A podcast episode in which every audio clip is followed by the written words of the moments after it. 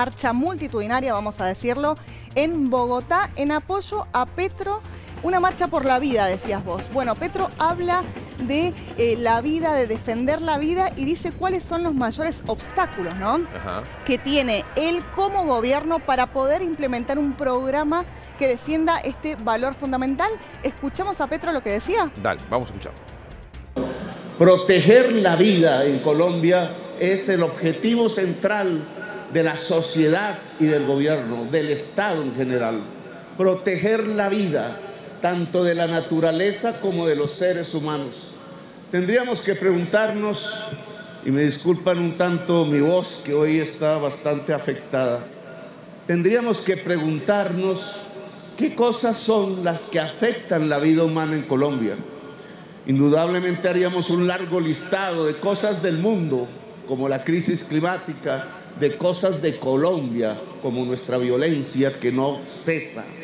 Tendríamos que hablar de las dificultades para vivir en Colombia cuando se es pobre, por ejemplo, la pobreza atenta contra la vida, la desigualdad atenta contra la vida y una serie de servicios que se han construido no para el universo de las personas, sino para quien tiene dinero, pues también atenta contra la vida.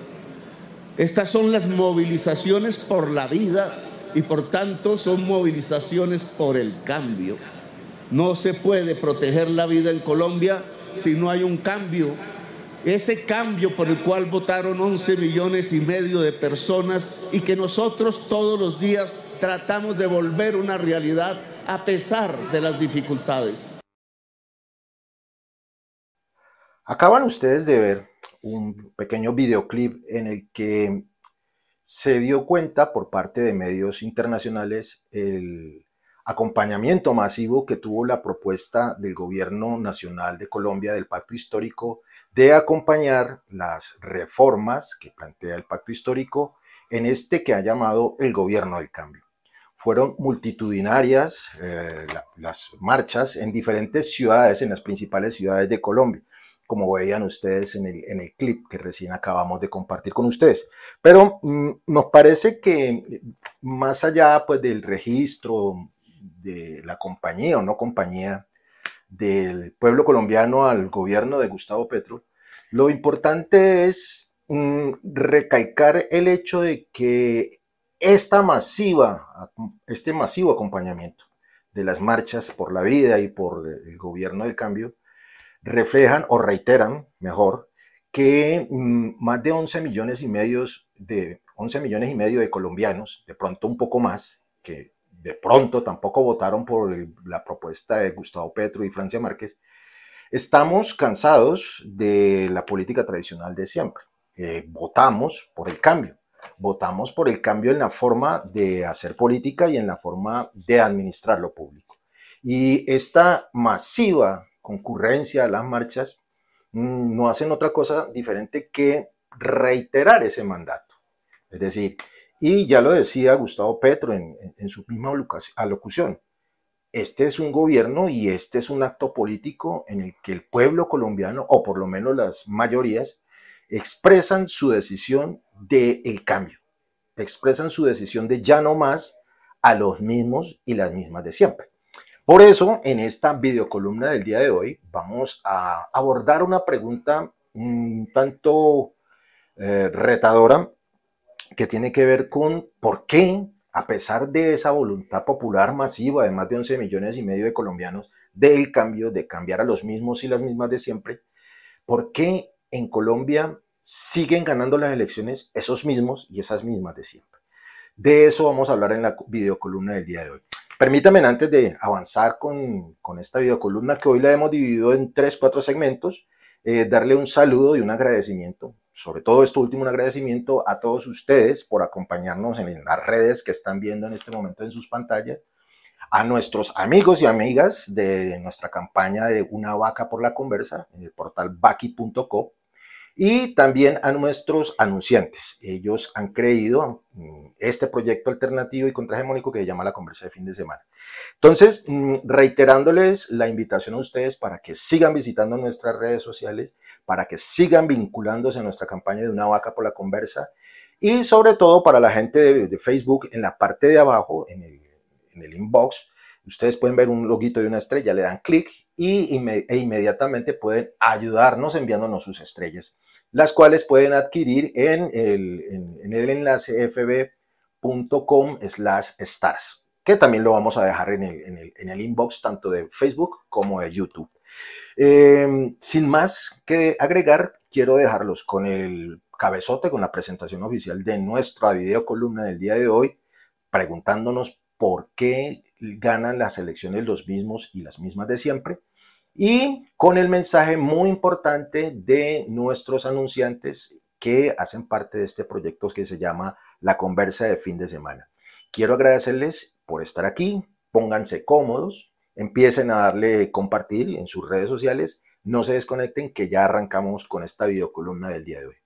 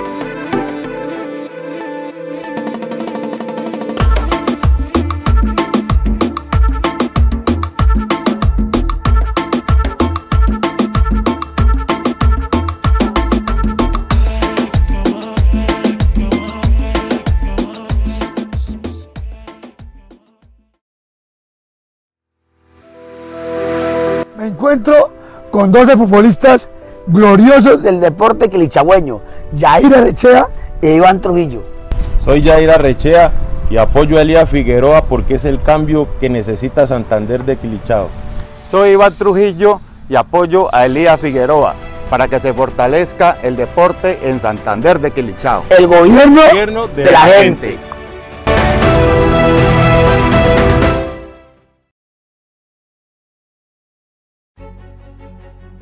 Bueno, la, situación de violencia en Santander de Quilichao finalmente es el resultado de muy malas decisiones administrativas y muy seguramente corrupción.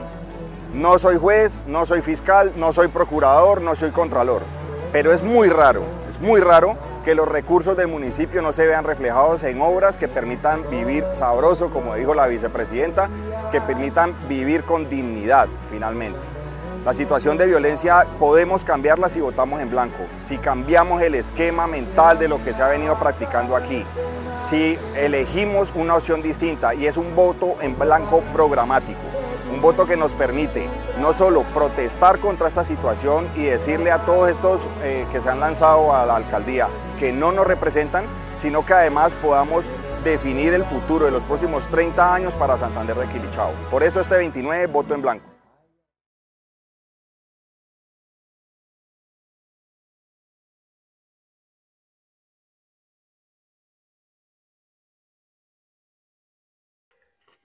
Antes de arrancar con las, eh, el análisis o intentar dar la respuesta de por qué ganan las elecciones los mismos y las mismas de siempre, es necesario, eh, en nuestra opinión, en nuestra muy humilde opinión, hacer una especie de admonición, de advertencia, aunque ya la habíamos visto al principio pues, del, del video, sobre el terreno el que, en el que vamos a abordar nuestro análisis, nuestras reflexiones.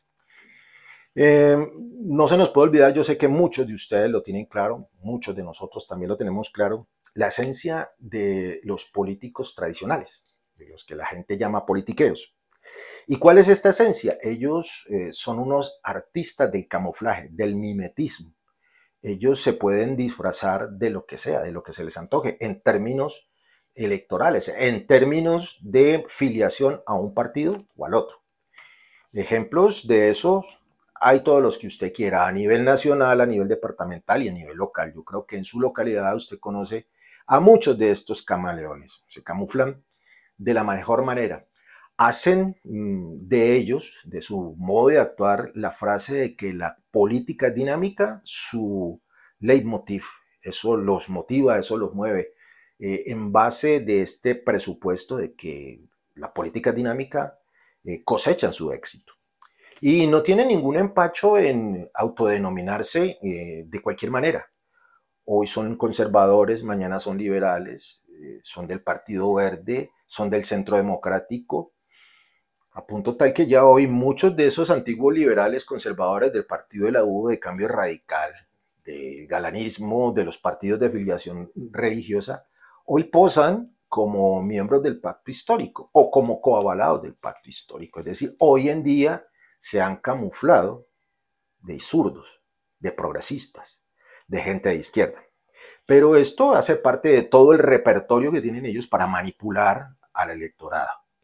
Eh, se hacen para ello de los discursos de la izquierda, de los movimientos progresistas.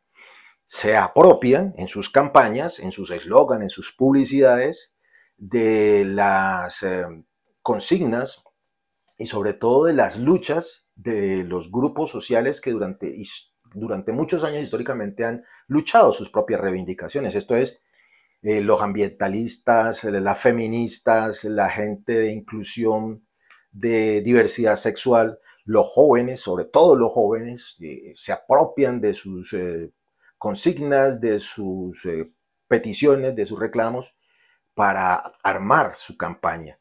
También echan mano pues de las reivindicaciones de tipo étnico, indígenas, afro y obviamente pues del campesinado.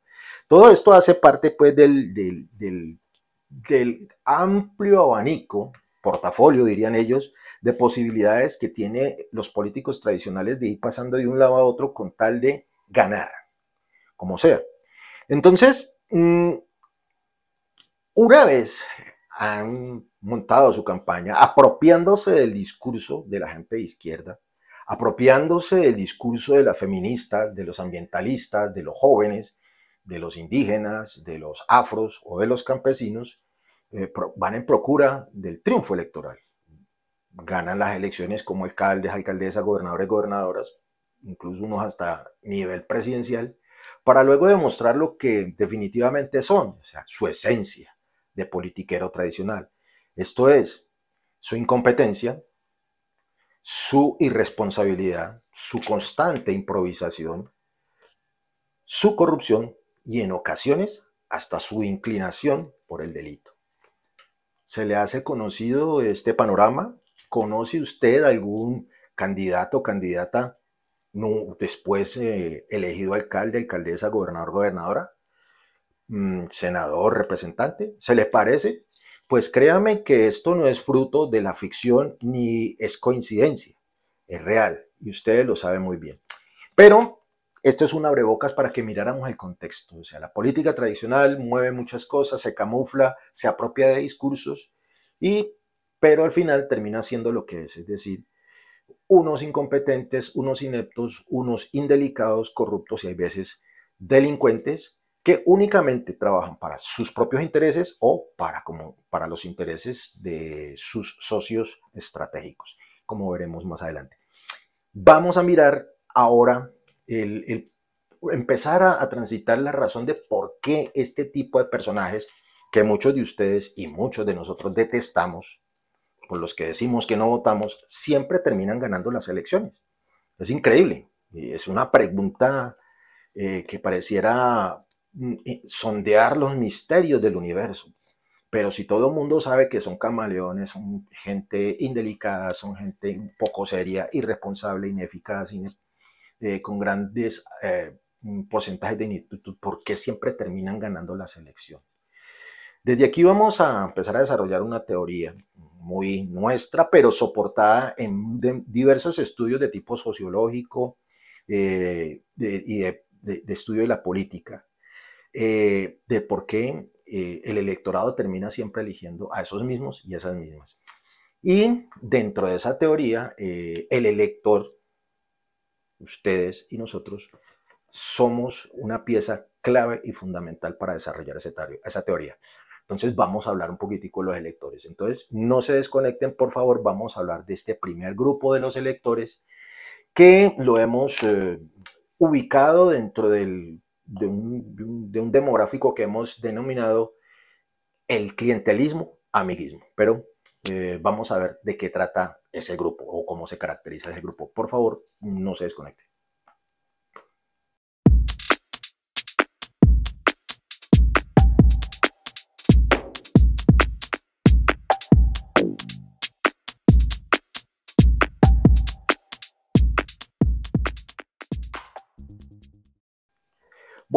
Vamos a hablar de los eh, actores principales eh, o quizás los eh, quienes tienen la respuesta del por qué los mismos y las mismas de siempre ganan las elecciones.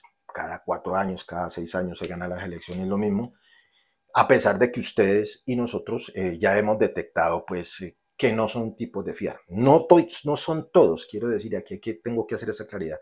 No me estoy refiriendo a todos los que ejercen la política y, que hacen proselitismo político. Eso es una exageración. Eh, es injusto dentro del ejercicio de la política o quienes ejercen la política como su profesión. Hay gente buena, hay gente estructurada, hay gente seria, hay gente responsable, hay gente íntegra, hay gente ética, hay gente capaz. Pero desafortunadamente mm, pertenecen a una muy pequeña, muy reducida minoría. Entonces, sacando esos que también ustedes, muchos de ustedes y nosotros conocemos, sacando esos, el resto sí, pues caben dentro de esa, de esa descripción que hacíamos al principio de esta, de esta videocolumna del día de hoy.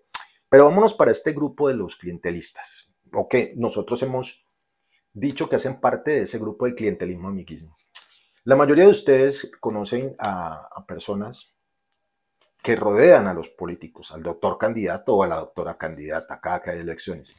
Es como una especie de círculo, primer círculo, primer anillo, una primera línea, que está compuesta por amigos, conocidos, excompañeros de estudio, excompañeros de trabajo, eh, miembros de su partido, su movimiento, que normalmente están desempleados o están aburridos del trabajo donde, donde, donde laboran en la actualidad, pero son muy cercanos al candidato o a la candidata. Este primer círculo es el que aspira eh, que una vez gane su amigo, su amiga, su familiar, su pariente, su conocido, su ex compañero de trabajo, su ex compañero de universidad o de colegio, él, en pago de su lealtad, de su amistad, de su, de su compañía, pero sobre todo de sus votos y o de su apoyo eh, económico, sobre todo este último, el apoyo económico que sí pesa en la política tradicional colombiana, aspiran a ser nombrados en uno de los cargos de importancia de la alcaldía, de la gobernación o de la presidencia. Eh, o que se les permita contratar con eh, las entidades del, del, gobierno. Entonces, ese primer grupo ya se conforma como una relación transaccional, es decir, yo te pongo mi amistad, mi lealtad, mis votos, pero sobre todo mi recurso económico, así sea en especie, a cambio de el nombramiento y o el contrato. Ustedes, muchos de ustedes dirán, pero bueno, pues uno gobierna es con los amigos. Hasta ahí, digamos que esa transacción no es del todo extraña, no es del todo tan deplorable, tan, tan asqueante. El problema es de ahí para allá. Entonces, aquí ya tenemos más o menos definido el cuento del amiguismo, es decir, los gobiernos, todos, derecha, izquierda, centro, todos trabajan con los amigos. Pues digamos, en eso no hay mucho misterio, digamos que eso se ha normalizado y digamos que es básicamente aceptado. El problema es de ahí para allá, fuera de ese primer anillo, porque esos amigos, ex trabajadores, eh, ex compañero de trabajo, de estudio, mm, copartidario, eh, a su vez tienen un círculo cerrado de ellos, de amigos, conocidos, familiares, parientes, que también están desempleados o que aspiran a mejorar su nivel salarial. Ellos eh, hacen parte de las clientelas de esa primera línea. Entonces, ese que está cercano al doctor le dice a esos otros, dentro de los cuales están los famosos líderes de barrio, de cuadra o de vereda, que para poder él colaborarles haciendo ese puente con el doctor o la doctora candidato o candidata, es necesario que ellos a su vez también lo acompañen. ¿Sí? Entonces, este círculo tiene otro circulito que a su vez aspira a ampliar ese círculo para conseguir más amigos, más votos. Entonces aquí ya empieza otra transacción. A esos líderes se les dice que por favor empiecen a conseguir los votos para el doctor o la doctora para poderle colaborar, colaborar entre comillas. Estos líderes, eh, muy gustosamente, más que por amistad, pero sobre todo a nivel económico, ponen a disposición su lealtad su trabajo mm, electoral, electorero diría yo, mm, inclusive hasta sus plataformas y toda su logística para conseguir la lealtad de ese círculo cercano de él que está en la cuadra, está en el barrio, está en la vereda, para ponerlo a disposición del candidato o candidata que a bien tenga colaborarle a ese líder con algún tipo de recurso económico o con un número determinado de camisetas, uniformes deportivos luminarias para la calle, la pavimentación de su vereda, la pavimentación de su cuadra, o un simple recurso económico que normalmente es de seis o siete cifras. Allí hay otra transacción, allí hay otra clientela. Y allí es donde empieza la manipulación de las elecciones. Porque aquí se ha creado una red de amigos y de clientes que transaccionalmente se ven obligados a cumplirse los unos con los otros. ¿Qué tienen de común estos, eh, estos que hemos, estas personajes que hemos descrito? Todos son desempleados o buscan mejorar sus ingresos salariales. Están necesitados, tienen carencias.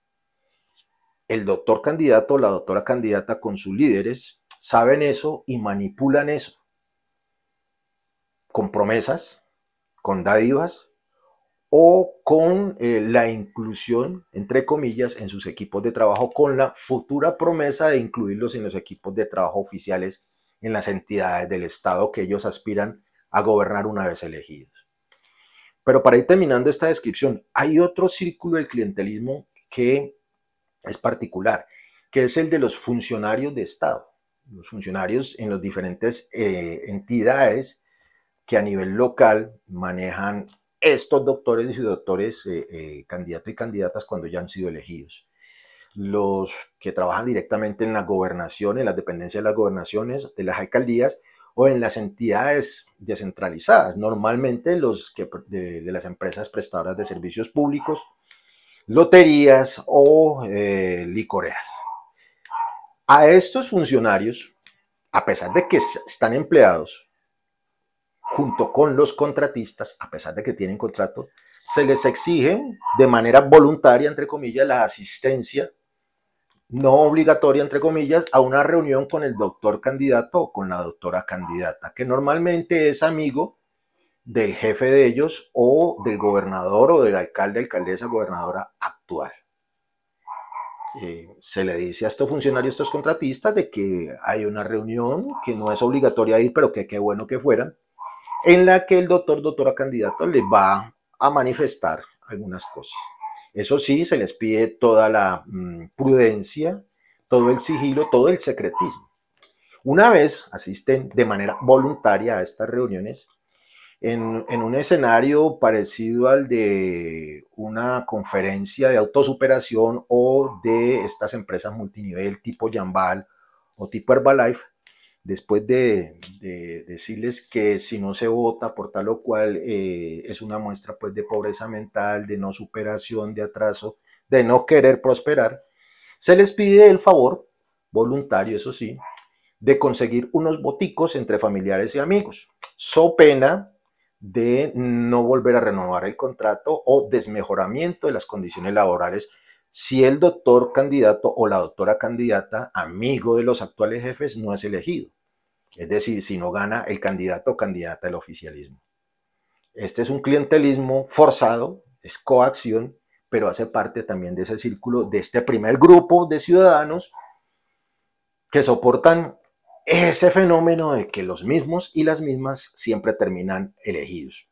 Pero vamos a mirar otro grupo rápidamente.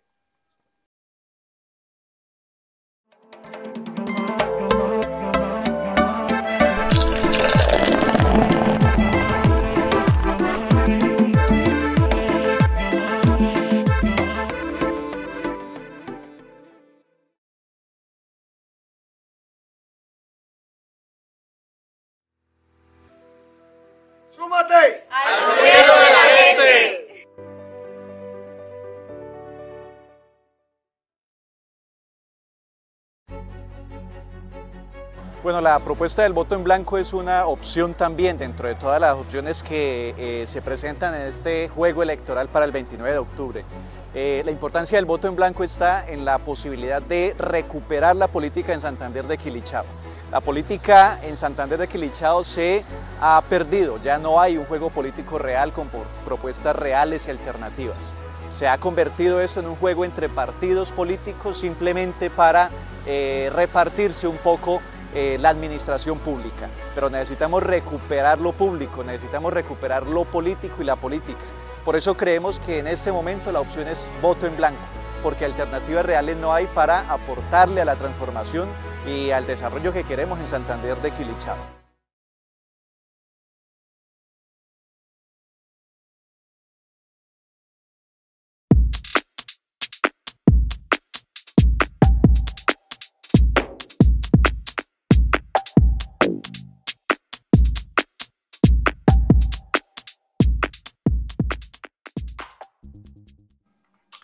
Aquí tenemos otro grupo mm, que es numeroso, es eh, bastante numeroso, y en el que estamos incluidos la mayoría de nosotros, que es el del ciudadano común y corriente, el ciudadano de a pie, el paisano de a pie, el ciudadano desprevenido, digo yo, que pretende o cree o está con la ilusión de que mantiene bien informado eh, porque mantiene pendiente de todas las publicaciones en redes sociales, Facebook, Instagram, eh, X, que antes era el pajarito de Twitter, TikTok, y sobre todo de los medios tradicionales de comunicación. Entonces, este ciudadano, usted y yo, creemos que estamos bien informados, mantenemos al día con el acontecer y en tiempos de política, en tiempos de campañas electorales, sí que es cierto que mm, las campañas de estos doctores candidatos y doctoras candidatas con sus círculos cercanos de campaña se empeñan en llenar las redes sociales pues, de publicidad, de mensajes, de campañas de información, comillas, eh, a favor o en contra de tal o X candidato. Eh, los medios de comunicación también juegan un papel eh, importante en, este, en este comportamiento del ciudadano que se cree bien informado. ¿Por qué? Porque ellos juegan eh, a través de una herramienta poderosa del proselitismo político moderno, que son las famosas encuestas. Ustedes ya, quienes siguen la conversa de fin de semana, ya nos han escuchado, ya nos han visto hablar de las famosas encuestas. Incluso nuestro asesor político de cabecera también ha acompañado la tesis nuestra, según la cual las encuestas, con las encuestas no hay que pelear, como dice un periodista por ahí, y eso es cierto sino que hay que entender las encuestas como lo que son. Primero que todo, la mayoría de ellas no son encuestas, son sondeos de opinión, que es una diferencia muy importante en la técnica estadística. No son encuestas, son sondeos de opinión. Y eso, ¿por qué lo decimos? Para no meternos en las honduras de la explicación técnica, por el tamaño de la muestra. Es decir, vamos a poner un ejemplo para recordarlo. Eh, usted no me puede decir que hay una encuesta que eh, marca tendencia en Bogotá, una ciudad de aproximadamente 8 o 10 millones de habitantes, de los cuales pongámosle 7 u 8 millones están mm, aptos para votar. Cuando usted hace una encuesta de 200, 600 personas, 1000 personas, 1000 personas, vamos a ponerla exagerada, una muestra de 1000 personas difícilmente puede reflejar lo que están pensando 10 millones de personas. Por arte de magia de las proyecciones estadísticas, los números todo lo aguantan, todo lo pueden, todo lo explican. Eh, estas firmas encuestadoras, las oficiales que están registradas en el Consejo Nacional Electoral, se han convertido en una arma de campaña política poderosísima y muy peligrosa. ¿Por qué digo esto? Porque en todos los medios de comunicación tradicional, eh, los candidatos, las candidatas, mm, pagan encuestas para que se las publiquen en los medios. Y eh, para volver a la definición que nos, las quedé viendo, las encuestas son unas fotografías instantáneas de un momento dado del pensamiento de un grupo de personas dada sobre un candidato o candidata. Y que dependen en mucho de quién paga esa foto, el fotógrafo que toma la foto y para qué toma la foto. Entonces, teniendo en cuenta la cantidad de variables que podrían determinar la intencionalidad e incluso la fiabilidad de esas encuestas, pues el tiempo ha demostrado que las encuestas se sirven es para hacer campaña. Para resumir, normalmente el que paga más o paga la encuesta, la encuestadora más prestigiosa o que paga mayor cantidad de medios para que le pasen su encuesta, es un candidato que manipula la opinión pública suya, nuestra, para hacernos creer junto con todas las informaciones de redes, con toda una campaña que montan en redes, de que ese candidato que va punteando las encuestas es el futuro ganador de la contienda electoral, en lo local, en lo regional o en lo nacional. Y hay otro elemento, hablando de redes, que sí es peligroso y es poderoso también, una red social. Es las famosas cadenas de WhatsApp que acuérdense ustedes lo que han ocasionado, el pánico que han causado, los desmanes que han causado esas famosas redes de WhatsApp, que bien manejadas son un, poderoso medio de comunicación, pero manipuladas se vuelven en lo más desastroso en una sociedad.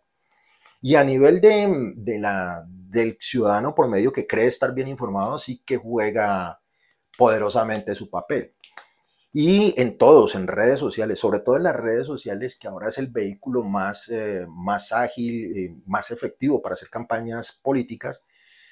Esos famosos líderes, ¿se acuerdan del, primer circulito? Son los que terminan filtrando eh, perlas como eh, es mejor malo conocido. Así como suena, es mejor malo conocido. Que tiene su variación, es mejor votar por el menos malo o el menos peor diría yo. Y hay una frase que últimamente ciertos eh, líderes eh, han, empezado a filtrar por todas las redes, los famosos líderes de que hablaba. Es una frase que palabra más, palabra menos dice, que la dicen con pues todo entonado acento y con convencimiento. Dicen que en últimas pues es mejor escoger uno cualquiera de los candidatos, el que sea, el que tenga más opción, o el menos malo, con tal de estar adentro, porque la frase famosa de ellos lo es mejor estar adentro que estar afuera, porque estando adentro, dicen ellos, por arte de la magia de Harry Potter, por el encantamiento de los vampiros de Crepúsculo, ese político tradicional de siempre mm, va a cambiar. Ese político de derecha se va a volver zurdo ese político incapaz, inepto, que no tiene un historial de, buenas ejecutorias, se va a volver buen funcionario de la noche a la mañana por obra y gracia de los sabios consejos o las buenas intenciones de aquellos que lo acompañan, creyendo que es mejor estar adentro para poder hacer el cambio. Pensamiento muy optimista, muy ingenuo, o, en el peor de los casos, muy disfrazador de los arreglos que se hacen bajo cuerda para llevarse a una cantidad de gente que estaba reacia a acompañar a X o Y candidato. De eso vamos a hablar ahorita. Entonces, para resumir, las redes sociales, los medios de comunicación, a pesar de que su función es informarnos, mantenernos informados, o por lo menos darnos la ilusión de mantenernos informados, también se han puesto, se han convertido en un vehículo para manipular la opinión pública, para manipular su intención mi intención de voto y sobre todo la verdad de esos señores que toda la vida se han comportado de una manera, pero que cercanos a elecciones empiezan a comportarse de otra, bien sea porque se camaleonean ellos mismos o porque a través de las redes y los medios disfrazan eso que ellos son, que ya lo hemos dicho al principio. Vamos rápido al otro grupo de electores que es bien importante en este intento de saber ¿por qué se ganan las elecciones los mismos o las mismas de siempre?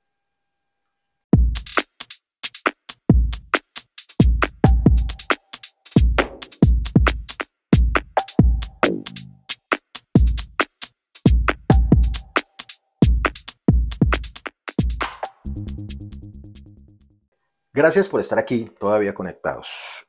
Eh, hay un grupo mm, de ciudadanos, ciudadanas, que es bien importante y que nosotros hemos denominado el voto de opinión, o bueno, así los estudiosos eh, de comportamiento electoral y de la sociología y de la política los han llamado el voto de opinión.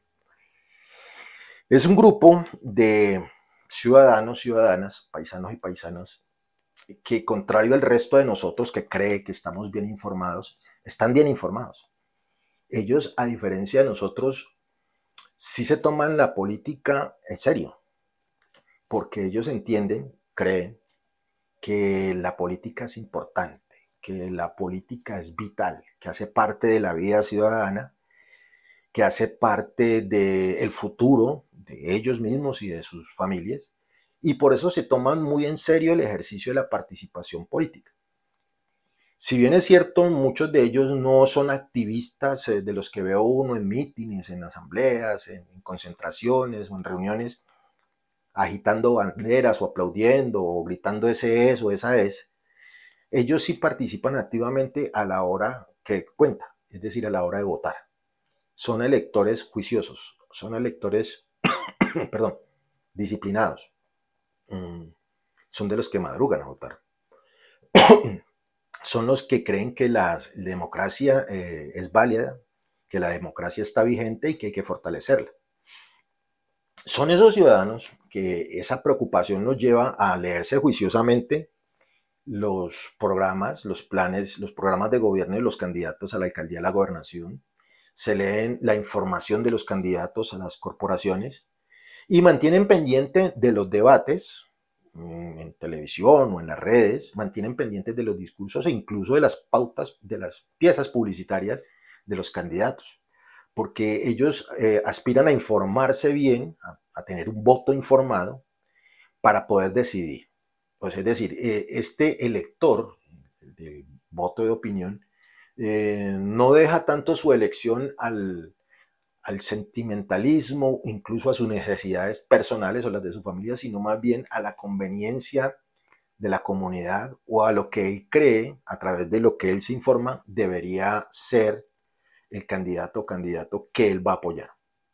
Entonces, este voto de opinión normalmente eh, eh, tiene un porcentaje de, de, muchas personas en el rango de edad entre los 35 a los 70 años más o menos, estoy exagerando los, el rango, los, límites del rango, me disculparán ustedes, pero más o menos está en eso, con un buen a nivel, un nivel académico más o menos mm, altico, y, pero que sin embargo son personas que eh, no son mayoritarios. Son importantes, ¿por qué? Porque a la hora de que hayan ciertos empates, este grupo el voto de opinión termina inclinando la balanza para un lado o para otro, de los, como en todas las elecciones de los dos más eh, aventajados candidatos. Desafortunadamente, esa preocupación cívica que tiene el, voto de opinión, e, esa solidaridad que tiene con la comunidad, los lleva a cometer, digo yo, esa es mi opinión muy, muy personal, a cometer errores a la hora de sopesar toda esa información. Ellos son muy bien informados esa información con la otra parte del, querer lo mejor para su comunidad y terminan en las garras de esos, eh, de esos líderes que pregonan que es mejor malo conocido o es mejor votar por el menos malo. Eh, ellos en ese afán de querer ayudar a la, a, la, a la comunidad y en el convencimiento íntimo de que hay que votar sí o sí por alguien, eh, creen esa frase que decíamos ahorita que lo mejor es estar adentro para poder tratar de cambiar por arte de la magia de, Harry Potter eh, a un político, politiquero, politiquera que toda la vida él y su círculo más cercano ha demostrado que no son capaces, que no tienen las aptitudes y que han mostrado cierta irresponsabilidad y cierta corrupción en su ejercicio público. Caen por buena fe, pero caen y terminan en, otro tipo de, sectores. Este grupo, el del voto de opinión, es importante a nivel local, a nivel regional y a nivel nacional, porque como les decía eh, anteriormente, este grupo, cuando la cosa está reñida, normalmente en su buena intención de apoyar la democracia y de que sí o sí hay que votar por alguien, termina inclinando la balanza. Normalmente, digo yo, esta es una apreciación muy mía, apoyando al menos malo. No se despeguen, gracias por estar aquí, gracias por su paciencia, su generosidad. Vamos acabando ya esta videocolumna con el último grupo que nosotros creemos a manera de conclusión que es el más importante de este análisis. No se desconecten, ya regresamos.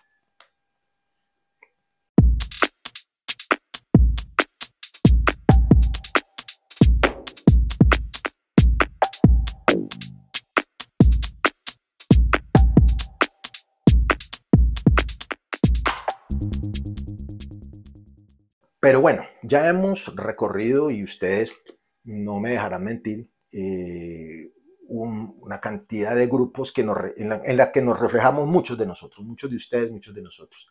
El elector promedio, ese colombiano, colombiano que tiene necesidades, que tiene un familiar que tiene necesidades, que es amigo del doctor, que es amigo de la doctora, que es empleado, que lo obligan a estar en una reunión, que lo obligan a conseguir votos, que tiene que votar a ver si de pronto se resuelve el problema laboral, el problema económico, el problema comunitario eh, o es ese ciudadano que mm, cree estar informado por las redes y los medios y cree que va a tomar buenas decisiones, o es el otro que realmente está bien informado, pero que termina escogiendo el menos malo. Y aquí hay un grupo, y esto ya es a manera de conclusión para ir terminando esta videocolumna el día de hoy, eh, eh, que humildemente creo que es el responsable de que los mismos y las mismas ganen todas las veces las elecciones. Es el grupo mayoritario. Pero ojo, no se dejen engañar, no pierdan el hilo de la conversa. No, no son quienes votan por el candidato que ganó. No me estoy refiriendo a ese grupo, ese grupo del que ganó, no. El grupo mayoritario, ustedes creo que ya lo han adivinado, es todo lo contrario es el grupo de los que no votan, de los que nunca votan. Exactamente, el de los abstencionistas. Eh, la estadística histórica de las elecciones de Colombia y buena parte de los países del mundo, el abstencionismo siempre es el sector de la, sociedad que es mayoritario. Para el caso colombiano, promediando, eh, si el abstencionismo votara, elegiría dos o tres veces cualquier candidato, presidencial, gobernación, alcaldía. Eh, si el abstencionismo votara, eh, elegiría dos o tres congresos, ellos solos, dos o tres consejos, dos o tres asambleas. Miren el poder que tendrían los abstencionistas, pero ¿quiénes son estos abstencionistas? ¿Cuál es la característica de las personas que hacen parte de este demográfico que nosotros llamamos abstencionismo.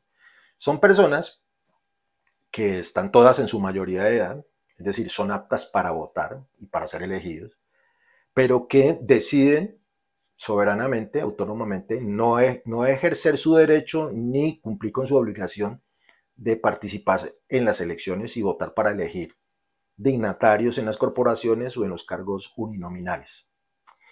Y estas personas normalmente comparten la idea de que la política no sirve para nada, eh, se autoperciben como apolíticos. Ellos dicen que la política es una cosa externa al ser humano, a la sociedad, es una cosa casi que alienígena de unos seres, me hablo de los políticos profesionales que son corruptos, todos, ellos tienen esa percepción de que todos, ellos sí generalizan, todos los corruptos perdón, todos los políticos son corruptos, que eh, lo público es corrupto per se, entonces eh, no, no, no tiene nada que ver, y que la política no sirve para nada, porque lo de ellos, eh, lo de ellos es estudiar, formarse, trabajar, emprender, trabajar, facturar. Y ellos no tienen tiempo para la política. Entonces son personas que mm, eh, digamos, tienen cierta, cierta apatía por el ejercicio eh, eleccionario, cierta apatía por la democracia. No creen en últimas en la democracia. Tienen un determinismo, eso es una cosecha mía, un determinismo muy arraigado de que nada va a cambiar y que no pueden cambiar las cosas. Y que gane el que gane o pierda el que pierda, todo va a seguir igual porque en últimas la política como tal no sirve. Creen que el ejercicio democrático de elecciones es un fraude, creen que todo es corrupto, entonces por eso no participan, porque no creen, no creen y no quieren contaminarse de eso tan corrupto, de eso tan asqueante que es la política. Pero a este grupo, de este grupo también hace parte un grupo muy particular de los que ya vamos, ya como estamos terminando, que es el de los desencantados de las elecciones. ¿Se acuerdan del voto de opinión o de los ciudadanos que creen que están bien informados? ¿O de los que hacen parte del combo del clientelismo? Pues bien, esas personas vamos con el primer grupo, el de los de clientelismo amiguismo, cuando el doctor o doctora candidato o candidata, ya cuando ha sido nombrado o elegido, no le cumple, pues obviamente le cogen inquina a ese doctor o doctora candidato o candidata, ahora gobernador, gobernador, alcalde alcaldesa. Entonces eh, hacen una extrapolación y dice, si este doctor al que yo apoyé es malo, político malo, todos los políticos son malos, yo no vuelvo a votar porque eso no sirve para nada, ni me vuelvo a meter en política. ¿Dónde cae? En ese gran, en esa gran bolsa del abstencionismo. Porque no le cumplieron, a pesar de que le prometieron. Al ciudadano que cree que está informado y cree en las encuestas, eh, cuando ve que ese señor o esa señora por el que él votó o, porque se inclinó, le ayudó, no cumplió sus expectativas y, e incluso tiene problemas de, de corrupción o X o Y, problemas con la con problemas legales, también termina desencantándose fácilmente porque un tweet, un meme o un video de TikTok o una encuesta le hace caer en desgracia a ese político por el que él votó.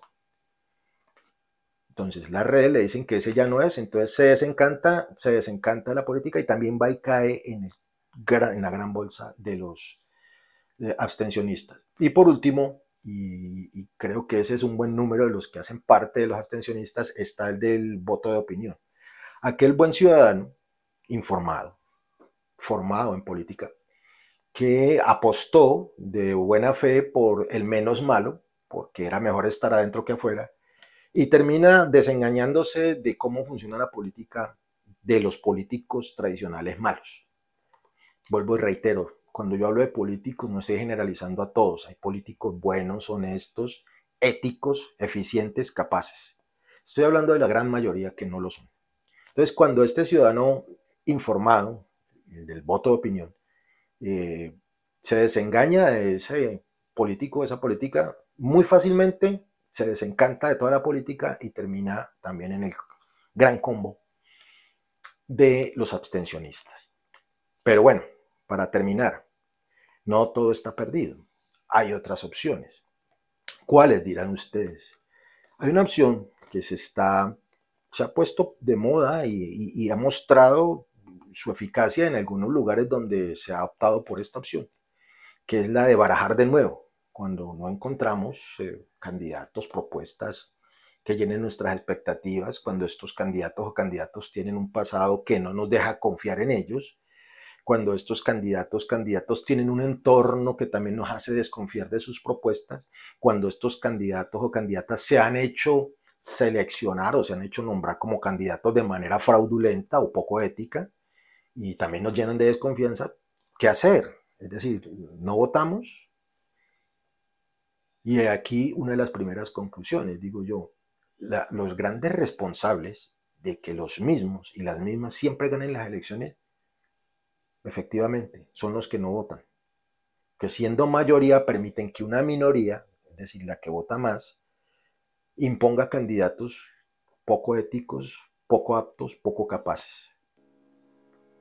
Si nosotros, quienes hacemos parte, me pongo yo, eh, de ese gran cúmulo de ciudadanos y ciudadanas abstencionistas que no creemos en la política tradicional, en esa forma de hacer política que nos tiene asqueado hasta ahora, pues hay una propuesta. Cuando esa baraja que tenemos al frente no nos sirve, es la del voto en blanco. Un voto en blanco informado que obligaría en el caso tal de que triunfe, a que se baraje de nuevo, a que se presenten nuevos actores o actrices en el escenario de la contienda electoral. Pero sobre el voto en blanco vamos a hablar en otra emisión. Ya hemos venido hablando del voto en blanco, pero vamos a seguir hablando del voto en blanco. Como conclusión, el abstencionismo es responsable de que los mismos y las mismas siempre ganen las elecciones, porque permiten la manipulación, permiten que incluso la corrupción se imponga eh, con unas minorías que eligen a esos mismos personajes. Pero también es cierto, y esto ya con esta termino, que no podemos perder de vista que el político tradicional, el político malo tradicional, eh, a pesar de su gran capacidad de transformarse a sí mismo en lo exterior, es decir, camuflarse, de robarse el lenguaje y las propuestas de izquierda o progresistas, sigue siendo eso, una persona incapaz, una persona inescrupulosa, una, una persona capaz de hacer cualquier cosa, juntarse con el que sea con tal de ganar. Eh, el todo vale, que lleva 200 años en este país eligiendo a esos mismos y a esas mismas. Con estas reflexiones quiero decirles por último que en este escenario de las próximas elecciones del 29 de octubre hay muchos disfrazados, hay muchas disfrazadas, hay muchos camaleones, hay muchos que se han robado discursos, propuestas y avales del progresismo, de la izquierda colombiana. Ustedes saben quiénes son. Y tampoco pueden perder de vista, y creo que no se les ha olvidado, una frase popular de hace mucho tiempo, que dice que la mona, aunque se vista de seda, mona se queda. No los molesto más, no les quito mal tiempo, les agradezco su generosidad. Nos vemos ya que ocho días en otra emisión más de la conversa de fin de semana y en estos días obviamente hablando de las elecciones. Cuídense mucho, nos vemos.